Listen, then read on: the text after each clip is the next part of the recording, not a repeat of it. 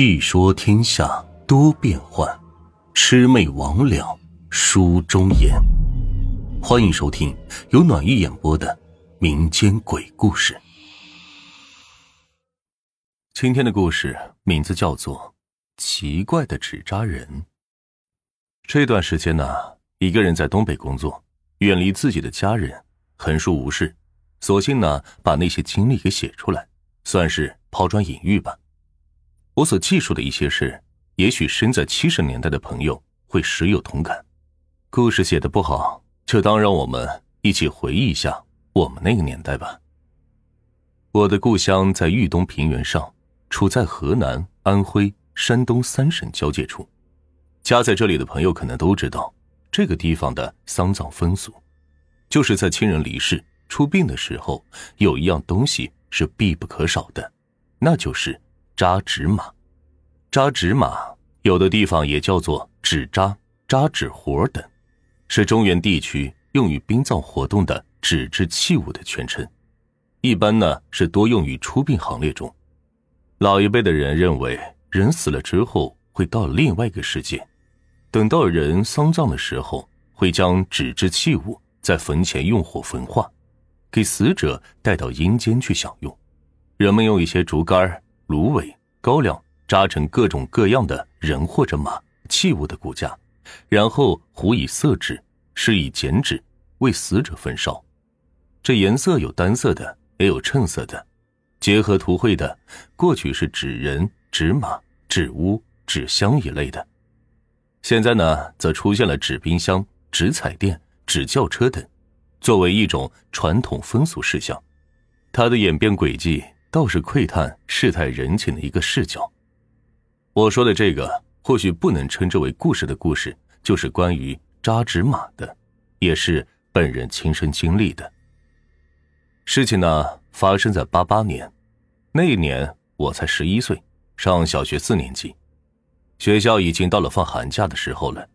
那时候的小学生可不像现在的小学生一样辛苦，作业很少。草草了事之后呢，就可以与小伙伴一起尽情的去玩耍了。说是尽情玩，但常玩的娱乐节目也不多。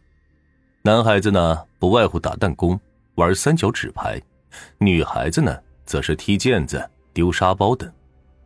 小伙伴们的保留节目，晚上就是捉迷藏了。当然，我们最开心的事情，莫过于村里有婚丧嫁娶的事了。这屁颠屁颠的跟在大人们后面，是跑去看热闹。临近旧历年底的时候，发生了一件对全村来说具划时代意义的大事：这村里通上电了，村里也是终于告别了煤油灯的时代，进入了崭新电灯时代。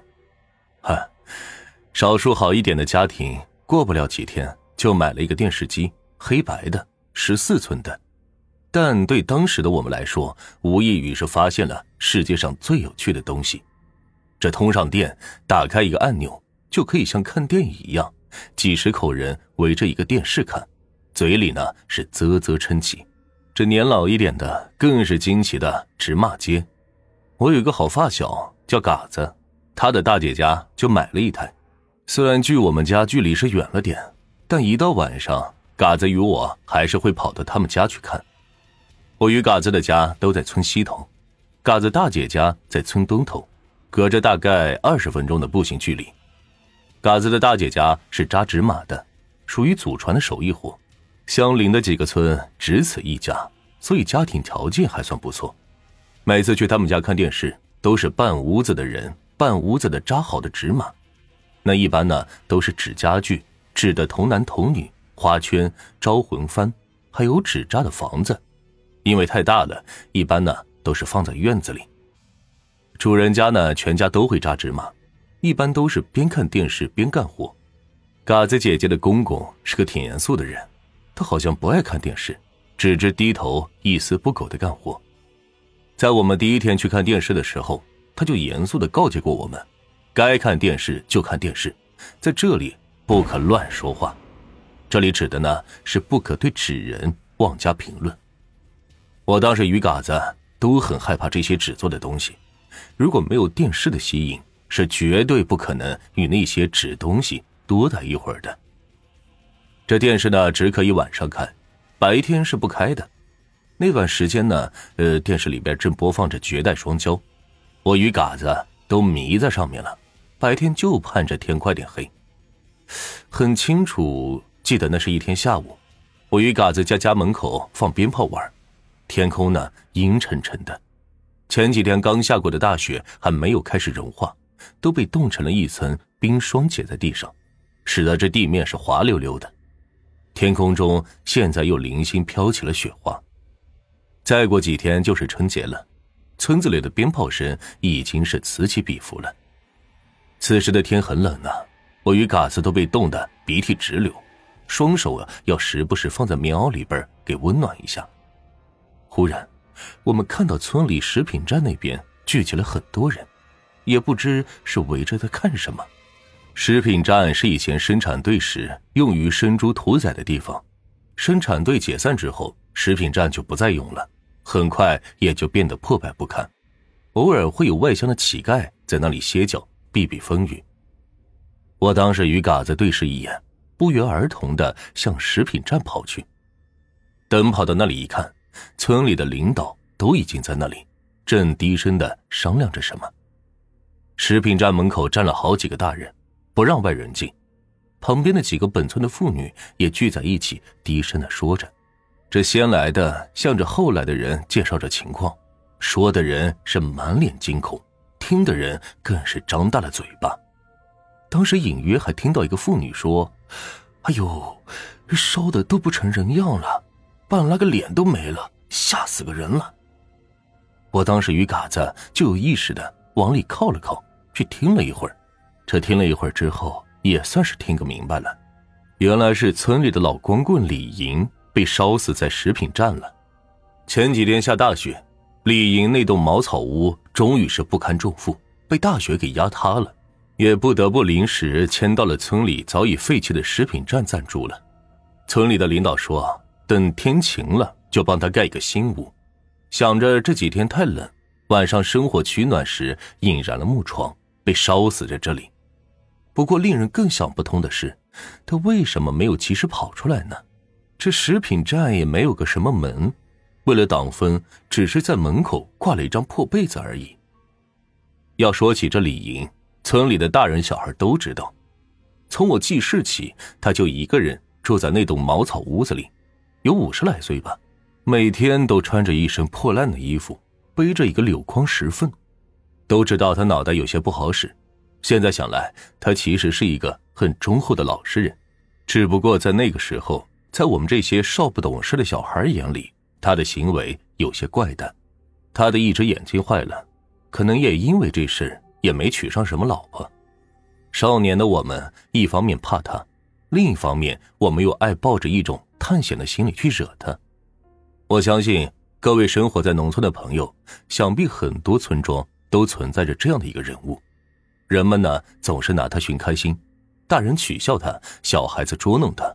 他们只是孤独的活着，好像就为了给人们的生活添一些乐趣而已。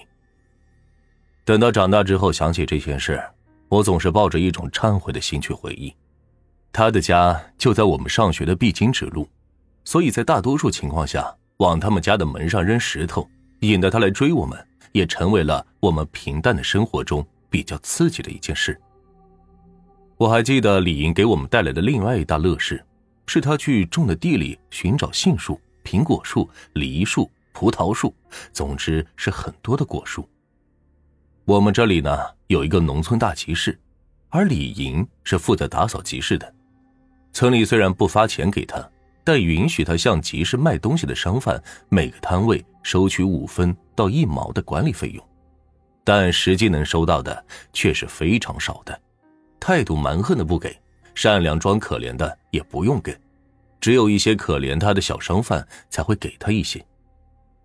集市散了之后，就总是见到他一个人把果核啊、烂菜叶子等垃圾归成堆，一股脑的扫到自家田头，当肥料给堆在那里。等到春天的时候，他家的地里总是会长出很多的果树苗苗。现在他死了，在我们幼小的心里或许有些落寞。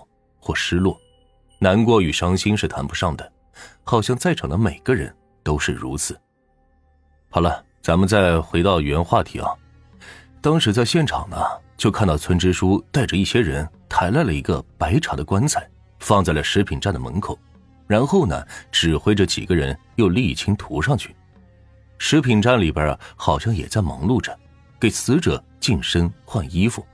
我们呢，也都只能站在外面，看不到里边。没过一会儿，就看到几个人在村支书的指挥吆喝下，扯着一床被子，慢慢的走出了食品站。这被子中间还有一张被子，裹成了一个人形，那就是他吗？怎么会变得那么小呢？我当时心里就嘀咕着。